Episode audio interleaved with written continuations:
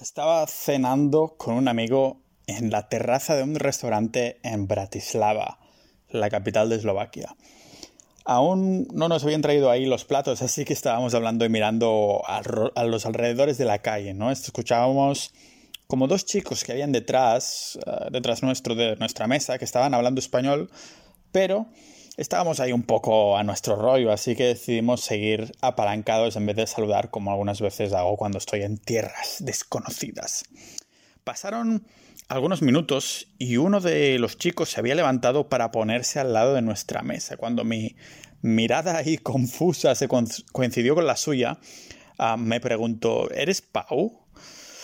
Ah, no me acuerdo si incluyó la palabra ninja después de mi nombre, porque se me ha hecho raro algunas de las pocas veces ah, que me ha pasado de más, ¿no? Y que puedo contar igualmente con una mano. Pero aún así, si era la primera vez que coincidía con alguien que seguía alguno de mis blogs o podcasts en un país extranjero. Y no solo esto, sino que además era capitán de avión comercial de una de las compañías de vuelo más importantes de Europa. Así es como conocí a Oscar. Nos dimos el número de teléfono y quedamos algunas veces por Eslovaquia. Y lógicamente le pregunté mil cosas sobre pilotar aviones porque ya sabéis que soy un cagado de la vida en esto. Y tengo que decir que no todas sus respuestas me tranquilizaron. A día de hoy puedo decir que Oscar es un amigo, un amigo al que no puedo, no pude evitar llamar, ¿no? Para este episodio del podcast y para que pudiera daros una pequeña dosis de cómo funciona esto de hacer volar a unos miles de pasajeros cada semana. Así que en esto vamos a entrar a hablar hoy de los aviones, de pilotar aviones y todos los conocimientos que tiene Oscar al respecto. Os doy la bienvenida al podcast multidisciplinar para mentes curiosas de Pau Ninja.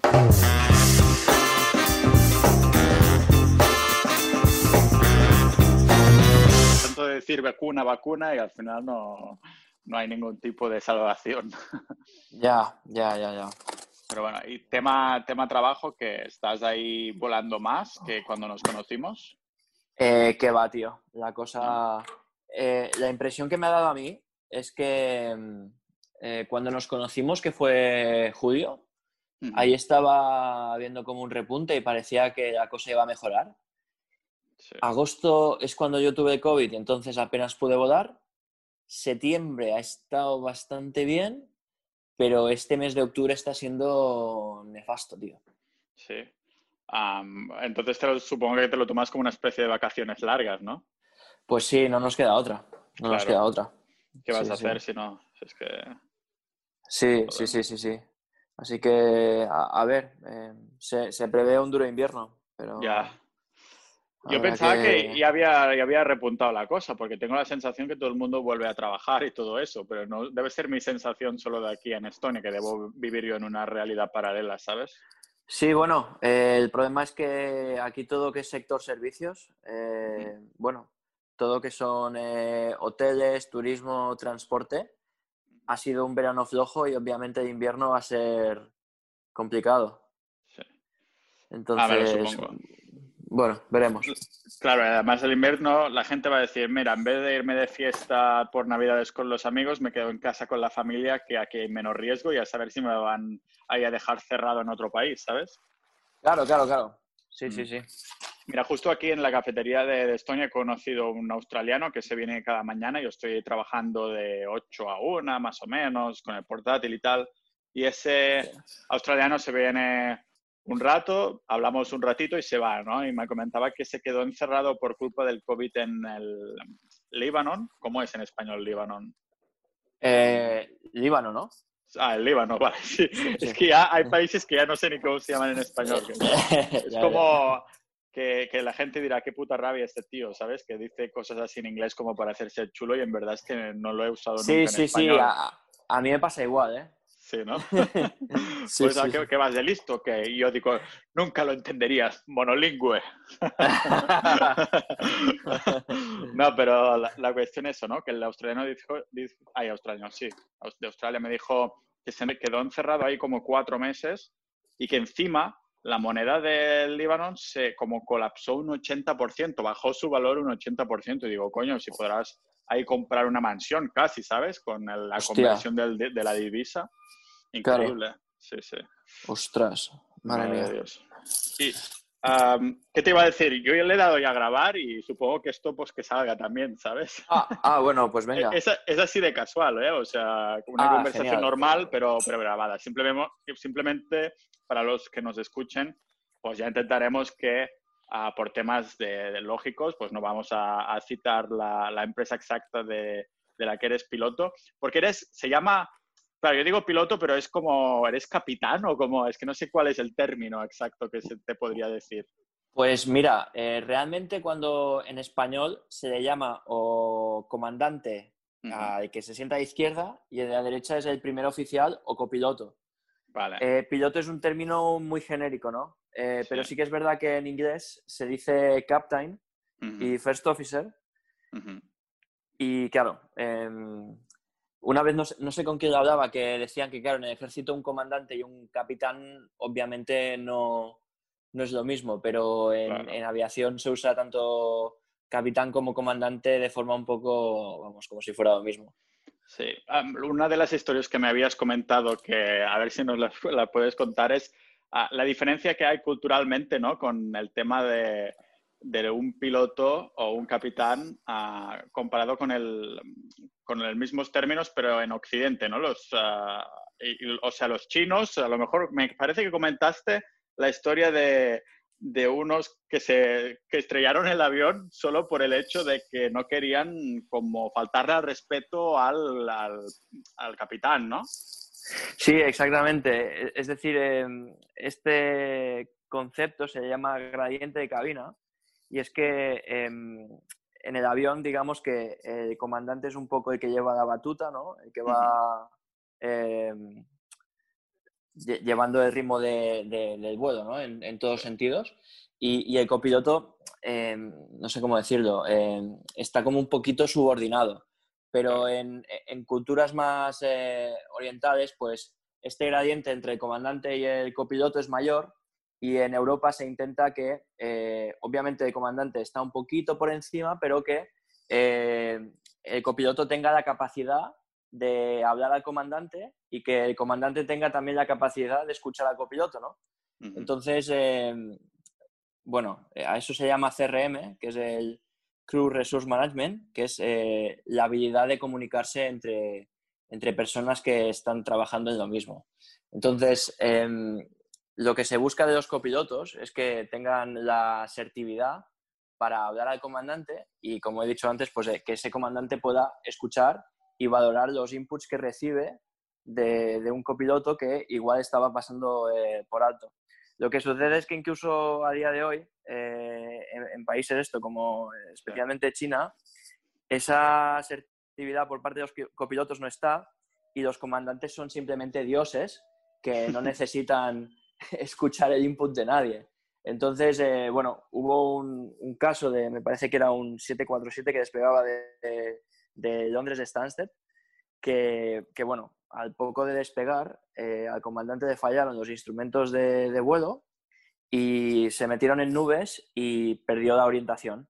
Entonces, claro, el, el problema es que cuando estás volando en nubes, eh, tus sentidos te engañan y no eres capaz de saber si estás en un viraje, si estás con el morro arriba, abajo, si estás recto. Y empezó el avión a lavear hacia un lado eh, y mientras el copiloto tenía los instrumentos que funcionaban perfectamente, no fue capaz de, de levantar la voz para decirle, oye, comandante, que estamos demasiado inclinados, ¿no? Y el avión llegó a virar, virar, virar, se puso en un viraje, me parece que a la izquierda, de, de 90 grados y el avión cayó en vertical estrellándose. Y... Hostia, o sea, solo porque el chino copiloto no quiso ah, intentar corregir al, al capitán, ¿verdad? Eh, Exactamente, es eso, el capitán es capitán y como que es capitán sabe lo que hace. Vale. Eh, y, y, claro, eh, ¿cómo iba el copiloto a decirle nada al comandante? De, hecho, eh, cuando yo era copiloto, hablaba con unos comandantes húngaros que habían estado en China y me comentaban eso, que in- en China ellos han llegado a escuchar de eh, copilotos reportando a, a comandantes, porque, por ejemplo, a nosotros nos enseñan que muchas veces cuando tenemos una decisión casi tomada antes de ejecutarla, preguntar al copiloto, bueno, ¿y tú qué harías en esta situación? ¿no? Pero eso en un ambiente como el nuestro obviamente se entiende que no es que no sepamos lo que vamos a hacer, es que queremos eh, contar con la opinión y el punto de vista de esa persona en nuestra toma de decisiones, ¿no? Como una doble verificación, ¿no? De un double check de, que, vale, voy a tomar esa, decisión a ver si este tío que está, tiene los estudios más frescos me puede dar otro insight y a lo mejor estaba yo equivocado o a lo mejor me eh, valida lo que sabía, ¿no? Sí. Exactamente, y, ya no solo eso, también es una forma de eh, verificar que el chico de tu derecha está en el loop, que, que entiende por dónde vais, qué está pasando, porque eh, necesitas que cuando estás haciendo algo, la persona de tu derecha em, e, esté, digamos, en la misma página, porque a, veces se dice en, aviación que, que, si el avión, diga, ¿cómo decirte todo? Es como em, que estás detrás del avión. Vale. No, no, sé si entiendes esa expresión. Es, como que estás pendiente de él, ¿no? En el sentido de... ¿o cómo? No, no eh, eh, el avión, un avión nuestro vuela bastante rápido, hace unas 7 millas eh, por minuto, si no te he dicho mal, sí, sí, 7 millas por minuto. Entonces, claro, lo que pasa es que las cosas pasan muy rápidas y a veces, em, a veces nos pasa que pierdes un poco la, es que no me sale en español, la situational awareness, como la conciencia situacional, y te, puedes perder, ¿no? Es como que te quedas atrás y, van pasando cosas y eso puede llevar cabo a errores.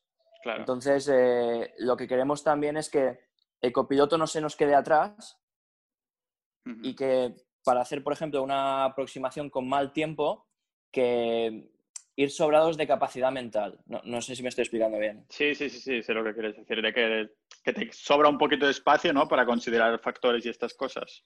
Claro, porque si por el contrario vas detrás del avión, vas como siempre con el trabajo eh, atrasado y, entonces te va viniendo carga de trabajo y no eres capaz de, ir sacando y esto al final eh, puede llevar a un error. Entonces, eh, bueno, no sé a qué venía esto. lo que te estaba diciendo que, si me estabas, nos estabas comentando, me parece, una historia de... Bueno, habíamos comentado la historia de los chinos, ¿no? Y un poco nos decías lo que os enseñaban, ¿no? De que tomar en opinión lo del copiloto y todo eso. Ah, sí, Pau, te estaba diciendo que, es importante eh, eh, preguntar al copiloto, ¿no? Esto de, em, bueno, ¿y tú cómo, cómo, lo ves? ¿Tú qué harías? Y que lo que pasaba en China a veces es que estos copilotos hacían reportes contra los comandantes porque decían, ostras, el, comandante no sabe qué tiene que hacer y me lo pregunta a mí. es decir, mientras que aquí eso es una, digamos, actitud deseable y de mentalidad de seguridad aeronáutica, allí es la sensación de, ostras, este tío no sabe qué hacer. Claro. Entonces, bueno, sí, son distintas culturas. Ahora con el tema del, del COVID y todo, sé que con tu empresa, con tu compañía de vuelo, estás volando bastante menos, pero antes de todo este cisne negro, ¿cuántas horas estabas volando a la semana? Pues eh, nosotros medimos las horas de vuelo por años y por limitaciones mensuales y después tenemos un límite de actividad cada siete días. Entonces podemos volar al año 900 horas y me parece que eran 100 horas cada 28 días. Vale, hostia, esto a nivel diario, ¿no? claro, porque volar un avión es bastante distinto a contar las horas de oficina, ¿no? De las 40 horas semanales típicas, porque en un avión, a lo mejor, imagínate que tienes un, un viaje de larga duración, ¿no? Y el, los típicos que están en un avión transoceánico y están ahí un día, ¿sabes? Bueno, 16 horas, ¿no? Lo mejor es el más largo, ¿o cuántas horas debería ser? Algo así. Bueno, yo por desgracia todavía no he tenido el privilegio de hacer ese tipo de operación ¿Te gustaría o qué? Eh, pues sí, la verdad es que sí, en un futuro. Em, de todos modos, yo ahora llevo en aviación comercial, ¿cuánto llevo? Eh, cinco años y medio o seis. Es decir, todavía, todavía tengo tiempo de, de, desarrollarme y de aprender mucho.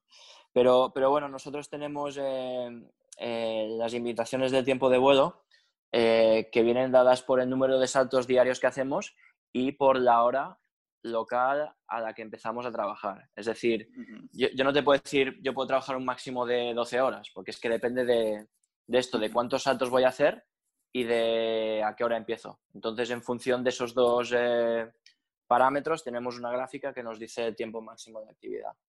¿Y esto de que tenéis una gráfica o todo, os lo pasa la compañía de vuelo? ¿O tenéis, o sea, tenéis como una especie de, yo qué sé, un Google, Google Docs, Google Documents, un uh, compartido que sale ahí la gráfica? ¿O os informan de alguna manera en plan así, yo que sé, una plataforma o cosas así?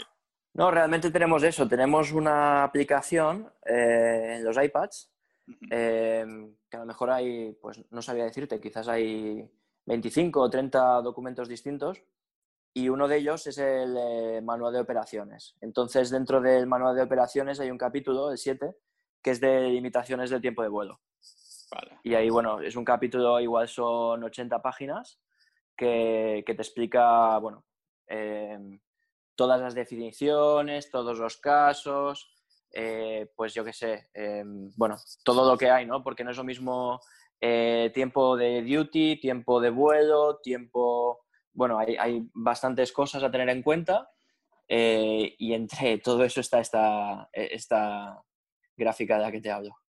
Wow, realmente hay un montón de parámetros a, a considerar. Supongo que es por eso que yo tengo esta, este miedo ¿no? a volar que, aunque te conocí y me dejaste bastante más tranquilo también cuando hablamos y te pregunté un montón de cosas y entonces pensé en ti para el podcast, pero en el momento de sacar este episodio justo ah, habré sacado ya un episodio con María, que es la fundadora de la aplicación Noteblock, que tiene 5 millones de descargas y que casualmente conocí en un avión. Ah, y entonces, claro, yo hablo con la gente de, de, mi lado, de la que me siento, para distraerme un poco, ¿no? Sobre todo en el despegue, antes de despegue, antes de aterrizar, y que son los momentos con un poquito más de tensión para mí, ¿no? Y claro, yo le decía a María, hostia, cuéntame cosas que si me distraigo, no sé qué, y ella decía, uy, no, no, eso todo es automático, a los pilotos solo están ahí para chequearlo, realmente son los controladores y no sé qué más, que está en plan así control remoto. Y no sabía hasta qué punto esto era verdad, ¿no? Realmente ah, el control del avión es 100% tuyo como capitán y con el copiloto o realmente hay una parte que es pulsar un botón como si fueras un DJ que, que parece que lo hace todo y, y, después resulta que solo le dado el play.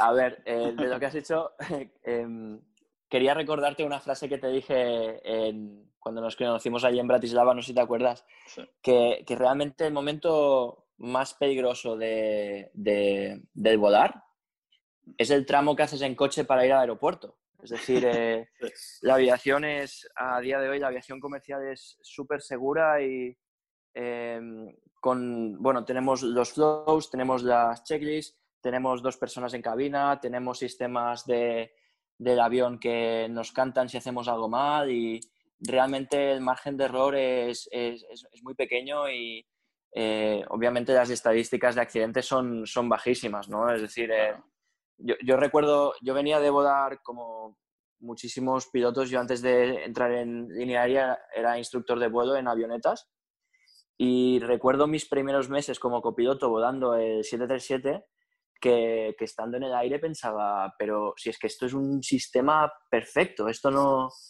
esto no se cae, esto es, tan robusto y, tan seguro que... Comparado con avionetas. Bueno, comparado con cualquier medio de transporte, la sensación de seguridad cuando entiendes cómo funciona es, es, muy alta, es, realmente muy, muy, muy fiable. Y bueno, respondiendo ahora a tu pregunta, el, el tema de automatismos, eh, el avión cuando está en el suelo, desde que sale del stand hasta que va a la pista, eso es 100% eh, manual. esa parte se llama rodaje, lo hacemos nosotros. Eh, pero bueno, no tiene ningún, ningún peligro. Es, es una parte del vuelo donde hay bastantes incidentes o accidentes porque el avión es bastante grande. El avión que llevo yo mide 35,8 metros de envergadura y claro, a veces desde la cabina es complicado ver las puntas de las alas. Entonces ha, pasado muchas veces de eh, meterle con, con, un ala pues a, la cola de otro avión o eh, accidentes de este tipo se han visto, ¿no? Antes de eh, volar, ¿no? Exactamente, colisiones en el suelo. sinceramente desconozco las estadísticas, pero diría que es donde más fallos puede haber, ¿no? Claro, cuando estás, perdona, cuando estás ahí en el suelo, bueno, en el suelo, con el avión que estás ahí manipulando un poco antes de despegar y todo para ponerte en tu pista y todo eso, realmente tienes, o sea, cuando yo estoy en un coche aparcando, tengo un poquito la sensación del coche, ¿no? Como que el coche soy yo un poquito, pero como más que soy muy gordo, ¿no? Digo, vale, estoy tirando hacia la derecha para poner el canto este, ¿no? Y, pero con un avión tan, un avión que es un, trasto, ah, realmente puedes, tomas como referencia, yo qué sé, las alas de los aviones o realmente es una pantallita que ya te dice aparca un poco así o ponte así o todo eso.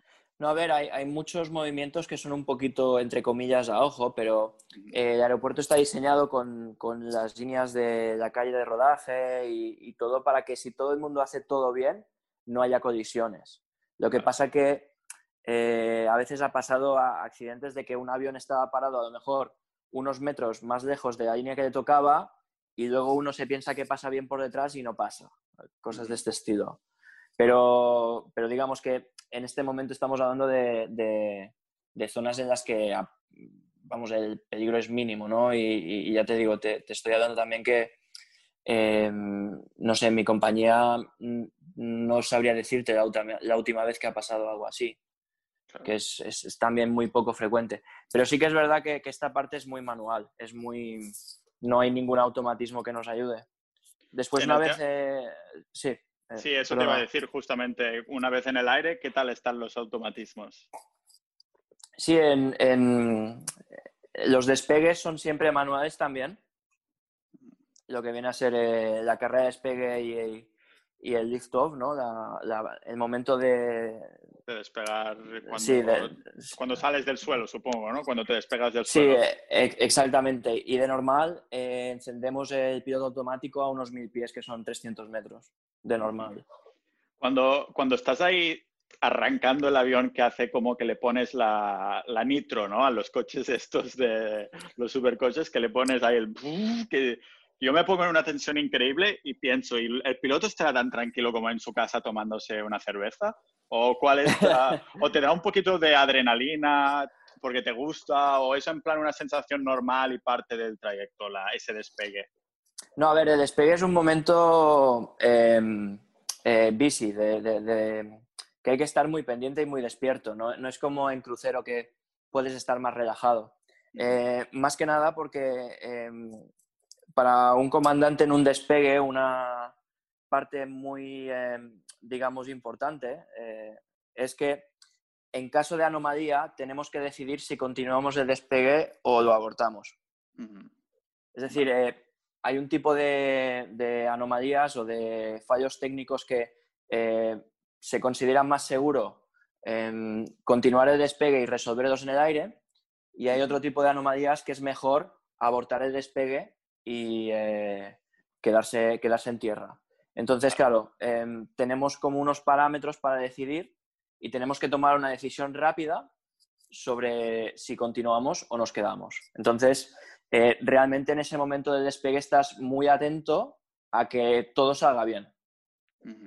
Vale, sí. Tiene.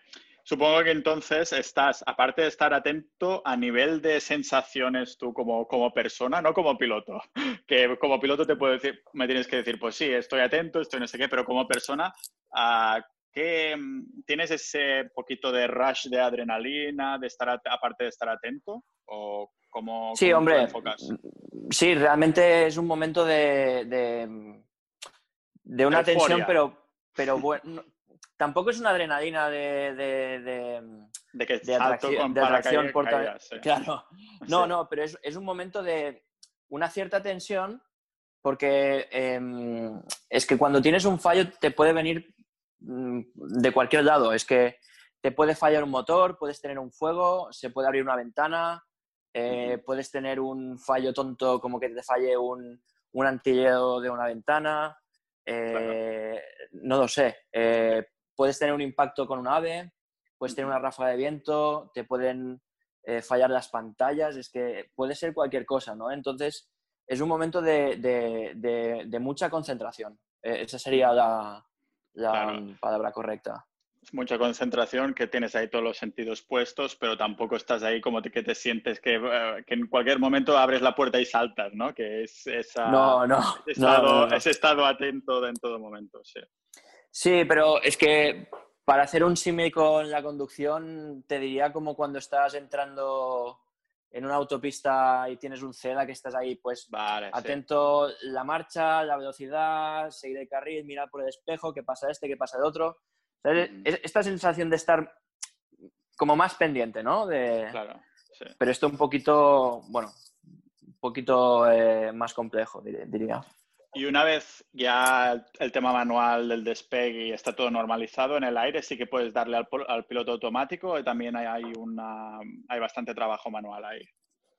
Eh, bueno, damos el piloto automático, pero eh, mucha gente se piensa que el piloto automático es un botón que hace nuestro trabajo pero eso no es así. Es decir, el piloto automático lo que hace es ayudarnos en el control manual del avión, pero tenemos que seguir dándole los inputs para que el avión haga lo que nosotros queremos que haga. Es decir, el piloto automático no es em, fly y llévame a casa. Claro. Qué cómodo, ¿no? sí, no, no, no. Entonces sería un trabajo espectacular pero tenemos que seguir dando eh, instrucciones al avión para que de una forma indirecta siga haciendo lo que nosotros queramos. Y nunca, y nunca se os ha revolucionado el avión rollo yo robot, ¿sabes? Que dices, quiero esto, lo pones y te hace otra cosa y dices, mierda, ¿qué está pasando? Como el ataque de las máquinas, ¿sabes? no, no, por suerte eso no, eso no sucede ese tipo de problemas aún no se, no se han encontrado, ¿no? no, a ver, sobre todo el sistema de lo que se llama el FMC, la programación del avión, sí que es verdad que hay algún momento que em, le das a un botón y dices, ostras, ¿por qué no lo hace? ah, joder, que es que me había olvidado no sé qué. Normalmente puedes tener algún error de este tipo. Vale, pero... de toda la vida, sí. Sí, sí, sí, sí. O no sé qué decirte. Sí, sería, más, más bien eso, sí, sí. Y supongo que, claro, si en el despegue estás tan atento y es todo tan manual, ah, voy a suponer que también en el, en el, aterrizaje es más de lo mismo, ¿no?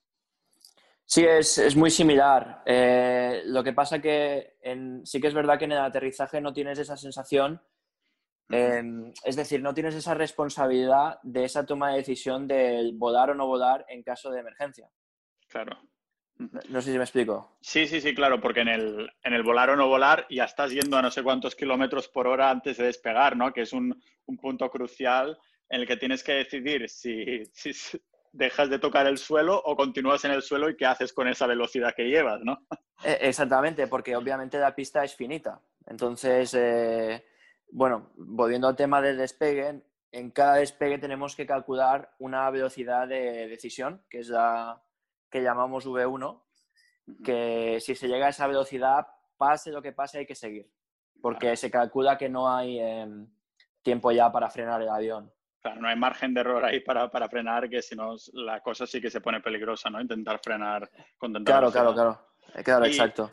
Ahora que hablas de una pista finita y cosas así, una de las cosas que me acuerdo que hablamos es que yo que te preguntaba de pistas y de países en los que te gustaba más a, llegar a aterrizar o incluso despegar, ¿no? Porque hay, no, voy a decir drama, pero que hay estas cositas, ¿no? De los controladores, a lo mejor, que sabes que en algún país pues te atienden de una manera por radio como más cordial, otras como más seco, en otras sabes que no te gusta ir a ese aeropuerto porque la pista es súper estrecha y hay como más variables, supongo, ¿no? Ah, entonces te quería preguntar qué, qué países te gusta vamos a decir, aterrizar, ah, ya sea por controladores o por pistas? Em, ¿Cuáles me gusta? A ver, em, más que por países te diría mm, sitios concretos, porque dentro del mismo país hay un poquito de todo, ¿no? Ah, supongo que en España mismo hay de todo en cada, en cada comunidad autónoma y eso. Claro, claro. Eh, pero a mí personalmente yo prefiero aterrizar en aeropuertos pequeños Mm. porque obviamente hay muchísimo menos tráfico, eh, todo es más fácil y digamos que realmente tienes la sensación de que el aeropuerto entero está como entregado a ti para lo que haga falta. Entonces, claro, en este tipo de aeropuertos la operación se hace mucho más sencilla. Eh, por el contrario, cuando vas a aeropuertos más grandes como Madrid, Barcelona, pues digamos que eres uno más, ¿no? Entonces te toca esperar, te toca hacer colas y bueno, sufres los retrasos típicos y es un poco más pesado. Claro, es como estar con esa, eh, hacerte una novia que es tan guapa que sabes que muchos tíos le van detrás y que pues sacarte, sacarte más problemas de encima. En cambio, si vas con una que a lo mejor no, tiene, no es tan atractiva, pues dices, sabes que estará más por ti y eso, ¿no? no había pensado así, pero, pero también... Eh, cuela, cuela, como, como metáfora y tal. E, sí, sí, sí. ¿Dirías que todos los aeropuertos pequeños en general o hay algunos que, no sé si me habías mencionado a lo mejor no sé si me lo invento, ¿eh? Dinamarca, ah, como alguno por ahí que son que hay aeropuertos pequeños y que los controladores bien, o, cuál, dirías que te gustan más? Pues eh, no sé si la de Dinamarca, pero eh, volábamos allí a Billund y la verdad es que ese es un sitio que destacaba por... Eh, em, o, te hablaba de Copenhague quizás. Puede ser Copenhague, sí. sí, bueno, Copenhague era un sitio que para ser un aeropuerto grande funciona muy bien. Eh, lo tienen todo muy bien estructurado y, realmente, bueno, el servicio es, brutal. Pero, bueno, esto sería desde un punto de vista más operativo, pero luego también hay que tener en cuenta lo que son aeropuertos, el tema de eh, eh, radioayudas, ¿no? Para las aproximaciones que se pueden hacer y las condiciones de la pista. por ejemplo, como bien hablábamos, eh, Copenhague es un aeropuerto con tres pistas y a nivel de tecnología tienen todo lo que se puede tener. Entonces, eh, si además de eso eh, juntamos que mm, operativamente funcionan, vamos, al más alto nivel, pues lo hace un aeropuerto muy bueno, ¿no? pero claro, si te vas a pistas, pues yo qué sé, eh, no sabía decirte, eh, aeropuertos griegos de estos de una isla como Zaquintos o, Cania o, sitios así, pues eh, sí que tienes esa sensación de que el aeropuerto está muy pendiente de ti, te quieren ayudar y tal, pero igual las condiciones de la pista, pues es una pista más corta, que no está tan bien cuidada, o los equipos de navegación son muy básicos y bueno, pues tienes, te lo hace un poquito más, más complicado, ¿no? Vale, que lo mejor es ir a estos países del estado del bienestar, que son pequeños y ricos, que sabes que ahí ah, tienen tanta abundancia que se van a dedicar a ti y encima van a tener la última generación de todos los instrumentos que se necesiten y todo e, eso. Exactamente, sí. Por ejemplo, eh, Dinamarca, una caída brutal. Después, eh, Inglaterra destaca por un control aéreo excelente, porque claro, también tienen una cantidad de tráfico tan alta que el training que lleva esa gente es, altísimo. Entonces, claro, cuando vas a aeropuertos más pequeños, a la que ven dos aviones en aproximación es como, notas que hay un poco de tensión, ¿no? De que no están acostumbrados a, ver eh, esas cantidades de tráfico. ¿Y, España en general qué? ¿También es tan ineficiente como en la política? ¿En qué sentido me preguntas? Yo voy al, salseo, ¿qué tal los controladores aquí? ¿Qué tal las pistas? Ah, que hay, supongo que, claro, si Dinamarca, por ejemplo, me lo he puesto como ejemplo de eficiencia, ah, supongo que España habrás volado ya unas cuantas veces y que en algunos aeropuertos serán mejores que otros, ¿no? De dentro de España. Sí, sí, sí, sí. A ver, te diría que mi opinión personal hacen un trabajo que es muy complicado de controlar aviones, pero eh, España no creo que estuviera en la pole position, ¿sabes? No estuviera ni en el top 3 ni en el top 5 de Europa. Qué manera eh, más, ah, más ah, polite de, decirlo, sí. No, no, es que no dejan de ser compañeros y a ver si me van a escuchar. Ah, habías estado basado, no sé si basado es la palabra, porque acabo de traducirlo del inglés based, en, un, en Hungría, ¿no? A un par de años. Sí, exacto. ¿Puedes comentar un poquito eso? Porque desde que entraste en esta empresa, en compañía de vuelo, ¿has estado en Hungría desde siempre o antes habías estado en otros sitios como base? Bueno, sí, yo cuando entré a la compañía hicimos eh, lo que se llama eh, la habilitación de tipo, que viene a ser que cuando un piloto se forma y se saca la licencia de piloto comercial, digamos que todavía no está capacitado para volar ningún avión de línea eh, propiamente dicho, ¿no? Entonces, una vez entras a la compañía, esta compañía se encarga de darte la formación específica del avión que ellos llevan. Y ya no solo eso, sino también de enseñarte cómo ellos lo vuelan. Porque, eh, por ejemplo, el, el Boeing que yo llevo en Europa, eh, por ejemplo, tendrán procedimientos ligeramente distintos, ¿no? Vale. entonces, eh, esa parte yo la hice en Ámsterdam, estuve allí tres meses. Después me fui a hacer lo que se llama el entrenamiento en línea, el line training en Bremen. Y de Bremen ya me marché a, a Budapest y estuve allí unos dos años y medio o tres como copiloto. Y bien, ¿no? La vida ahí desde de estar basado ahí, pero claro, tanto viaje y todo, no sé si pisabas mucho la casa o qué. Bueno, a ver, la verdad es que cuando estaba allí el contrato que tenía era distinto y no era tan nómada como ahora. Lo que hacía allí es que tenía una programación de cinco días de trabajo y cuatro de descanso y en esos cinco días de trabajo siempre despegaba de Budapest, iba a donde fuera y volvía, volvía a Budapest. Entonces dormía siempre en lo que era mi casa de allí. Ah, vale, entonces, pero entonces volvías el mismo día. Sí, sí, sí. Vale, entonces era como bastante que podías aprovechar y tener un hogar, para decirlo así, ¿no? Porque ahora sé que estás un poquito más nómada. Exacto, sí, sí. No, pero en aquel, en aquel entonces eh, era eso siempre despegaba de Budapest y tenía allí, bueno, tenía un poco mi vida hecha, ¿no? Pues tenía mis hobbies, tenía un piso donde volvía cada noche y, hacía una vida relativamente normal.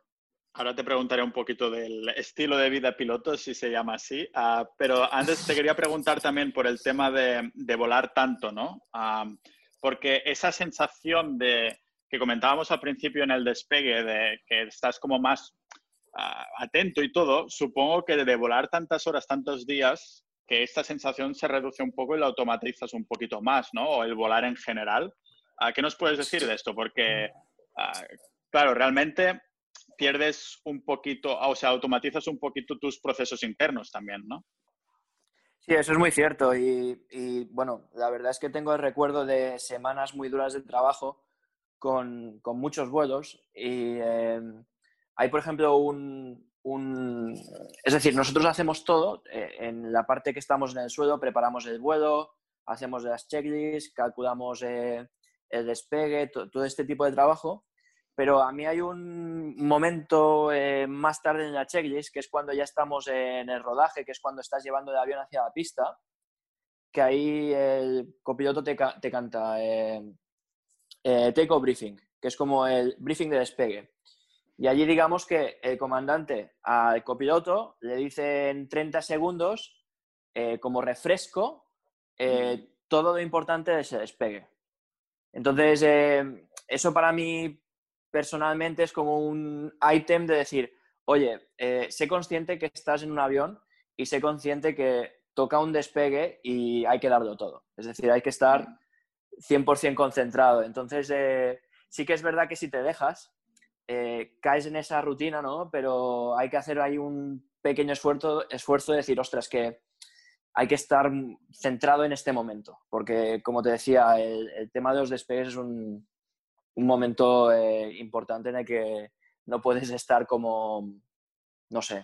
pensando en lo que harás el fin de semana, ¿no? E, exactamente, entonces eh, yo sí que he notado eso, ¿no? Que el cuerpo te tiende a normalizarlo pero necesitas esa autodisciplina de decir, ostras, ahora concentración. Sí que es verdad que yo personalmente nunca he tenido una eh, anomalía ni ninguna lucecita en carrera de despegue, pero es que igual me pasa en, la, en el próximo vuelo. Entonces tenemos que estar eh, concentrados para que cuando pase saber actuar. Claro, esperemos que no. Ah, entonces, e, eso que decías de estar ahí atento para darlo todo, Ah, te quería preguntar, porque ya, ya, ves que en esta charla pues vamos saltando un poco de, del despegue, de, cómo entraste, de todo eso, pero te quería preguntar por los inicios más inicios, ¿no? De a qué vino esto de hacerse piloto. ¿Es algo que te venía ya desde peque? Pues, eh, bueno, el primer recuerdo que tengo es de a los 10 años, que al cumplirlos, eh, me llevó mi madre al Carrefour y me preguntó ¿no? qué, quería y, lo que yo buscaba era un simulador de vuelo. Es un poco, no sé muy bien cuál fue la primera idea, pero bueno, en, mi familia no, no hay aviadores. Eh, y, bueno, me salí un poquito así, ¿no? Eh, entonces, poquito a poco eh, me fui metiendo. Con 14 años conocí un piloto de avionetas y ya me fue llevando un poquito. luego con 15 años empecé a tener relación con el Aeroclub de Reus y empecé lo que sería el curso de piloto privado eso debe valer una pasta, ¿no? Porque no, no, creo que sea un hobby para todo el mundo, para todas las carteras, ¿no? Eh, bueno, según lo vicioso que seas, digamos. Porque, eh, bueno, en, el, en, aquel entonces eh, yo pagaba una cuota mensual de socio que estaba en torno a 20 algo euros. y luego, a medida que iba ahorrando dinero, pues me hacía una horita de vuelo, ¿sabes? Iba volando poquito a poco. Es decir, em, lo que viene a ser la parte de empezar como hobby em, es muy flexible. Entonces, no hace falta un desembolso inicial muy bestia cuando lo buscas a nivel de, afición, ¿no? Claro, eh, supongo que está bien porque entonces pudiste ver si era algo realmente que lo que querías dedicarte más tiempo, ¿no? Le metes una horita de vuelo y vas viendo cada vez cómo te sientes, si, si tienes más mono, ¿no? Los siguientes días. Claro, claro, claro claro, realmente al principio eh, volaba poquísimo, obviamente. Em, pero bueno, estaba ahí, estaba ahí. Además, en aquel entonces, en, el club, había mucho ambiente, muchísima gente, mucha actividad. Esto, por desgracia, ahora se ha perdido un poco, pero yo tengo recuerdos de ir allí, ver un montón de gente, hablar con la gente, había pues revistas, había charlas, em, yo qué sé, había cosas que hacer que te llevaban para aquí, te llevaban para allá, era, la verdad que muy entretenido. Mm. Y has mencionado antes también que antes de dar el salto a estos vuelos comerciales habías sido instructor de, avioneta. Entonces, supongo que vino de, a través de este, este club, ¿no? Que estabas ahí, dabas algunas, algunas horas de clase o cómo, cómo fue.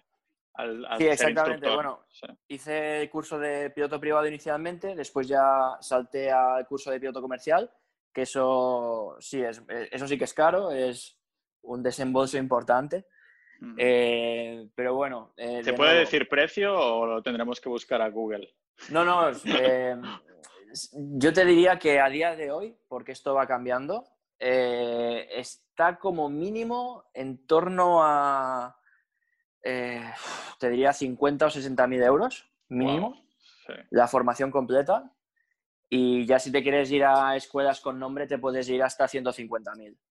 Joder, algunos se compran un mini apartamento y, otros se, pillan un, curso de estos, ¿no? Sí, sí, sí, sí, sí.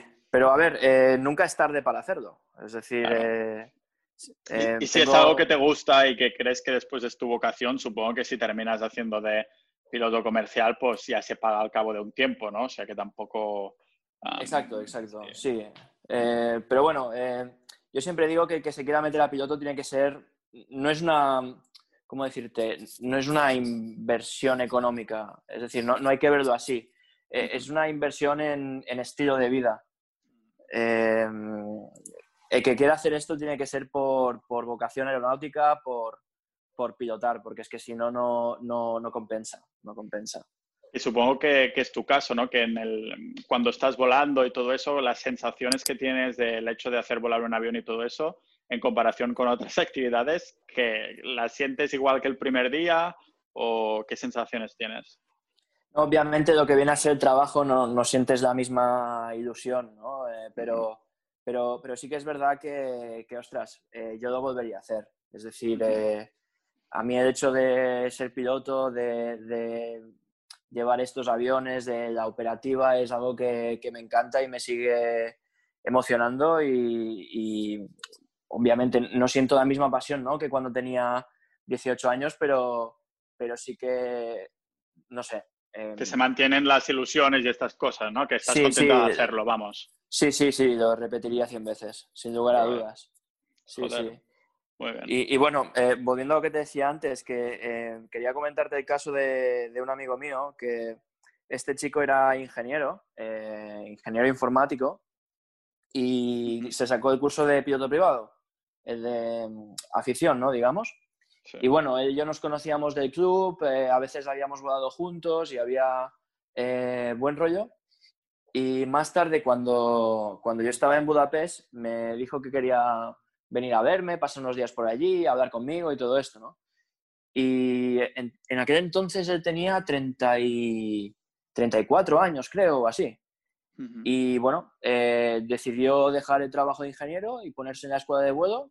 Se sacó los títulos de piloto comercial y hoy en día de actualidad está como copiloto volando un Airbus 320. Es decir, que realmente nunca es tarde. Nunca es tarde, ¿no? Mientras estés bien de salud y no te pongas mega nervioso en los despegues, no hay problema. Sí, sí exactamente, pero, pero es eso, él digamos que eh, volaba las avionetas, le encantaba, tenía muchísimas ganas, además hablaba mucho con, conmigo y con, con, su primo, que también es piloto y amigo mío. De hecho, lo conociste, es, Mark, ¿te acuerdas que lo vimos en Bratislava? Sí, sí. Eh, ah, pues este chico de que te hablo es su primo. Ah, vale, todo está conectado. Sí, sí, sí. No, pues al final decidió dar el paso y, bueno, y ahora estoy súper contento. Y ahora con el tema de cómo está la aviación en la actualidad, ¿cómo lo ves? A nivel personal, a nivel de trabajo y todo. Bueno, em, lo que está pasando ahora es algo, diría yo, sin precedentes, ¿no? Eh, realmente las compañías aéreas eh, están un poco que no, no, saben muy bien qué esperar, está habiendo eh, despidos, hemos visto que grandes compañías como Emirates y, y, Qatar están haciendo eso, despidos de gente súper experimentada. Y los que estamos volando, aunque muy poco, pues bueno, eh, estamos, yo personalmente no asustado, pero con cierta inquietud, porque Em, la aviación, bueno, una compañía aérea es un poco como una heladería ¿no? en Europa, en el sentido de que eh, el trabajo fuerte viene en verano y ha sido un verano muy flojo y veremos qué tal, qué tal eh, avanzan las cosas en, en, invierno. Obviamente estamos muy eh, dependientes de las decisiones de, de, cada país, de cada gobierno, si cierran fronteras, si no, y, claro, estamos muy a expensas de, cómo evoluciona el virus. Entonces, eh, no sé, eh, se prevé un año complicado, la verdad. si tuvieras que tomar unas vacaciones largas, ¿qué te plantearías hacer? O sea, que una, otra una manera distinta de decirte la pregunta es ¿qué harías si no fueras piloto? O sea, ¿qué te hubiera gustado hacer? ¿O era algo que ya, como te apuntaste de este club tan pequeño, ¿no? Que ha sido tu único, tu único foco, ¿no? Y, claro... ¿Te refieres a, a, qué me, me dedicaría si no fuera piloto? Sí, exacto. Buah, pues sería para un ninja, supongo. no, intentaría serlo. o sea, qué buena respuesta, ¿no? Me gustaría tomar... Eso sería una... Yo, yo, creo que incluso voy a ponerlo, la, la outro, la música del final del podcast con esta respuesta y no está listo, tío, porque... qué, bueno. Ah, pues, pues eh, no lo sé, la verdad. Eh, yo aparte de aviación estudié ingeniería también, hice la carrera de electrónica. Y bueno, es un campo que me parece muy interesante, tengo muchos amigos que se dedican a eso. Y la verdad que cuando de eso iba a hablar me parece eh, muy interesante, ¿no? Eh, de todos modos, em, empecé a leer, como te comenté, hace un par de años o así, sobre el tema de, eh, bueno, sobre inversiones, economía, sobre ser emprendedor y estos, estos temas y hombre, me gustaría haberme dedicado a algún, bueno, algo de, negocios y todo esto, pero la verdad es que no sé si sería capaz. No, seguro que sí. Si eres capaz de ser piloto, yo que no, apenas soy capaz de ser un pasajero, seguro, que, seguro que serías capaz de, meterte en esto, que ya se ve que le has metido laser focus, ¿no? Como dicen en inglés, en el tema de la aviación pues seguro que si le metieras el foco en otra cosa, pues segurísimo que saldría, ¿no? Ahí estoy convencidísimo. Ah, sí, a ver, realmente la aviación ha sido como una pequeña obsesión, ¿sabes? Ha sido algo... Es decir, la mayoría de pilotos con los que hablo, mm, hay pocos que te dicen, no, es que me metí porque no sabía qué hacer y tal. La mayoría de gente son historias de de, gente que lo ha perseguido, gente que tenía como una gran motivación, un sueño, ha habido un esfuerzo, un compromiso, una dedicación, perseverancia y, al final ha salido. Es decir, eh, no ha sido gente que ha llegado aquí de rebote. Claro, de casualidad. Supongo que todos los pilotos tienen su, no sé si te suena el concepto de Ikigai en japonés. Ostras, pues no, ahí me pues, pisas. Pues, pues, te digo lo que es, que yo creo que todos los pilotos son estos, ¿no? Y al final es lo que necesitamos, especialistas en algo que se enfoquen tanto en eso que sean los mejores, ¿no? que el Ikigai en japonés vendría a ser que lo que amas, lo que eres bueno, lo que te pueden pagar y lo que el mundo necesita, se junta en este Ikigai, que en vuestro caso pues sería, sería piloto, ¿no? O sea, se junta todo en eso, que hay una combinación de pasión, misión, profesión y vocación ahí puestas, ¿sabes? Eh, exactamente. Sí, como que se va juntando todo y todos estos conceptos se centran en una sola cosa. Un poco mi, mi marca personal es lo contrario a un Ikigai, que es básicamente personas que joder, que nos gusta todo, que una semana queremos ser piloto y la siguiente queremos ser inversores, ¿sabes? O sea... Ah, sí. Ahora que lo comentas, es verdad, hablabas de esto en el último mail que enviaste. Sí, exacto. Ah, y justamente, pues, más que nada yo creo que el mundo necesita las dos cosas, ¿no? Personas que, lógicamente, yo no querría que el capitán que está conduciendo mi avión, pilotando mi avión, sea un multidisciplinario. Quiero que sea una persona que tiene su Ikigai que sea el puto experto de eso, ¿no? No quiero que, que haya medio estudiado de ser piloto y... No, no, yo quiero que sea un puto experto. Ah, por eso sí, sí, sí. hay un, sitio para cada uno, ¿no? Supongo, pero supongo que los pilotos, la mayoría, tienen ese, tenéis ese Ikigai de, es, vuestro, es lo vuestro. Sí, exactamente. Además, eh, Pau, em, ya no es solo el tema de hacer la carrera, es que una vez estamos ya en vuelo, hay que mantenerse current, no, no me sale vigente, ¿no? Sí. en el sentido de que vamos cada seis meses a simuladores de vuelo, tenemos eh, chequeos eh, anuales en línea con examinadores, em, hay ciertos exámenes que pasar, eh, tema también de condiciones médicas, psicológicas. Claro y, hay que mantenerse siempre al día porque los propios sistemas de avión muchas veces, muchas veces los van cambiando. Nos mandan pues eh, eh, cursillos online de no sé qué. O, por ejemplo, ahora, esta mañana estaba asistiendo a una charla sobre el tema de operaciones de invierno, por todo el tema de, de, de eh, bueno, de nieve, de hielo, pistas aterrizar en cosas ahí del, del, norte y todo eso, ¿no? sí, de procedimientos de antihielo, ¿no? Que claro, todo eso durante, durante el verano no lo usas, ¿no? Y cuando se acerca ya septiembre, octubre, pues hay que recordar ese tipo de operación también. Buah, eso eh, normal que, que, sea tu Ikigai, ¿no? Porque si tienes que ir ahí refrescándote constantemente, no solo sacarse el examen, como decías, o hacer las, todas las horacas que tenéis que, que hacer antes de, de, pilotar y todo. ¿Tú recuerdas, ah, te, dejaré ya ir porque creo que llevamos ya un rato del episodio de hoy, pero tú recuerdas la, primer, la primera vez que te subiste a un, a, un vuelo comercial como copiloto o como capitán ah, con pasajeros por primera vez? Bueno, sí, eh, obviamente. Eh, recuerdo mi primer vuelo en el 737. Eh, fue una sensación increíble. Es decir, yo estaba acostumbrado a que lo más grande que había llevado era una avioneta de 180 caballos, avionetas de, bueno, de, de, hélice y tal, y de repente te ponen tal monstruo. no sé, yo recuerdo entrar en cabina y sentarme y sentirme tan alto, ¿no? tan solo la altitud de de, del sillón respecto al suelo, una, una, impresión. Luego también ver esa cabina tan ancha, y, no sé, ese día fue, fue increíble. Eh, estaba, eh, eh, parte de la formación era mm, cuando ya acababas todo, volabas un día con el avión vacío con un instructor y hacías lo que se llaman tomas y despegues. Y es que despegas, das la vuelta, aterrizas y te vuelves a, vuelves a alzar el vuelo, ¿no? Y hacíamos esto.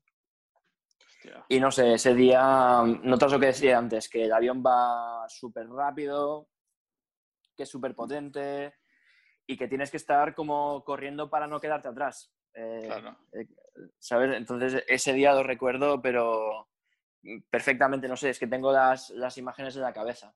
Claro, normal, te debió marcar segurísimo. A mí, yo también me recuerdo el primer día que me monté un avión como pasajero. Joder, qué miedo.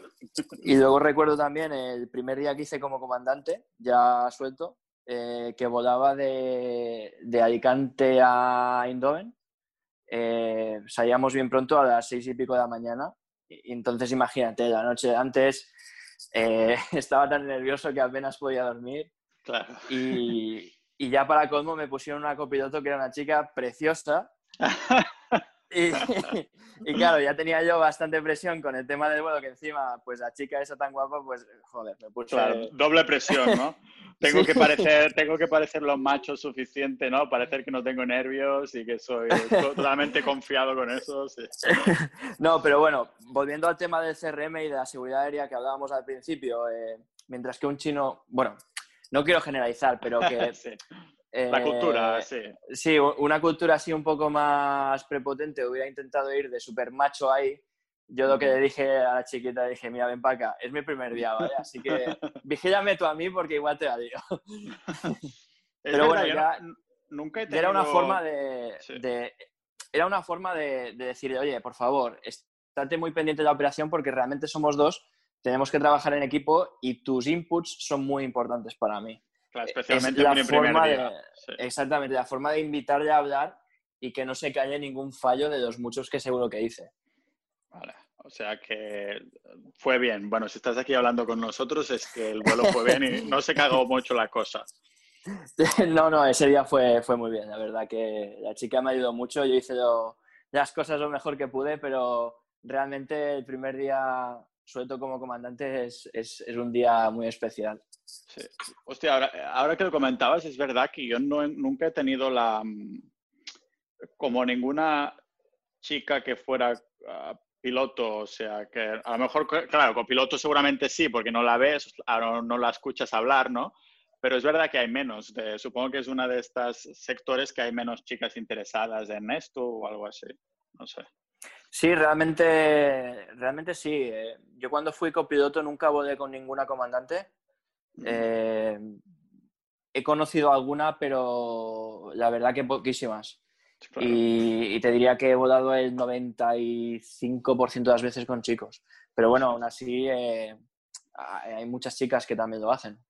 Claro, sí. No sé por qué debe ser uno de estos sectores que simplemente, igual que enfermería, hay como el 95% serán chicas, ¿no? Ah, pues el, sí, sí, sí. por el interés, pues no sé, se va a este... sí, imagino que es un tema de interés al final. Sí. Señor Oscar, que muchísimas gracias. Te he entretenido más de lo que pensaba que te entreteniría, pero porque lo que dices es muy interesante y seguro que podríamos estar aquí horas hablando igualmente. A ver si, hablando de vuelos, a ver si vuelo yo a España dentro de poco y podemos quedar, que ahora estabas en área de Tarragona, ¿verdad? Exactamente, sí, en Tarragona. Y si no, seguro que aparte de esto, seguro que algún día que pille algún vuelo, estaría chulo que estuvieras tú ahí como casualidad de, de, de capitán y te, te, viera ahí en tu, en tu Ikigai, en tus manos a la obra. Así que nada, que, Oscar, que muchísimas gracias eh, por venir. Nada, muchísimas gracias, Pau.